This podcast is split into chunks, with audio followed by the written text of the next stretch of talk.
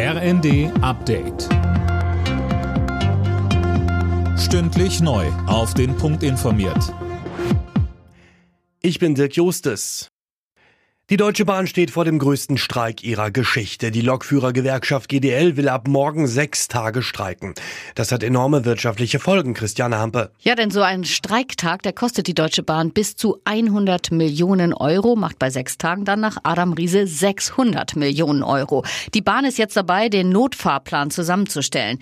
Viele Züge werden aber sicher nicht fahren. Die GDL weiß um die Zumutungen für die Bahnkunden, findet aber, das letzte Angebot der Bahn ist partout nicht verhandlungsfähig handlungsfähig.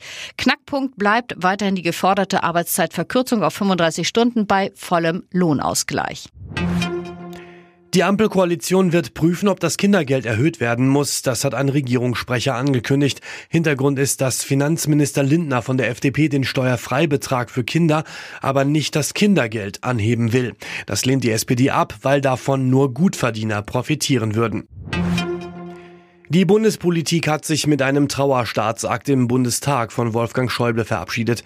Bundestagspräsidentin Baas würdigte den verstorbenen CDU-Politiker als großen Demokraten und Staatsmann. Frankreichs Staatspräsident Macron sagte, Frankreich habe mit Schäuble einen Freund verloren. Beim Besuch der Grünen Woche in Berlin hat Kanzler Scholz den Landwirten erneut versprochen, Bürokratie abzubauen. Wörtlich sagte er, dass es darum geht, Leben und Arbeiten auf dem Hof leichter zu machen. Derzeit gäbe es da zu viele Vorschriften.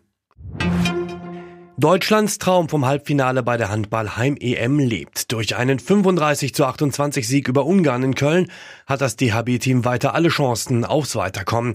Spieler des Spiels war Rückraummann Julian Köster mit acht Toren. Er sagt im zweiten. Ja, ich glaube, man hat heute gemerkt, dass wir gut ins Spiel gestartet sind, dass uns gewisse Dinge wieder leichter gefallen sind. Das ist ein erster guter und wichtiger Schritt und darauf wollen wir aufbauen. Mit einem Sieg im letzten Spiel gegen Kroatien wäre Deutschland sicher im Halbfinale, aber auch ein Unentschieden könnte reichen. Alle Nachrichten auf rnd.de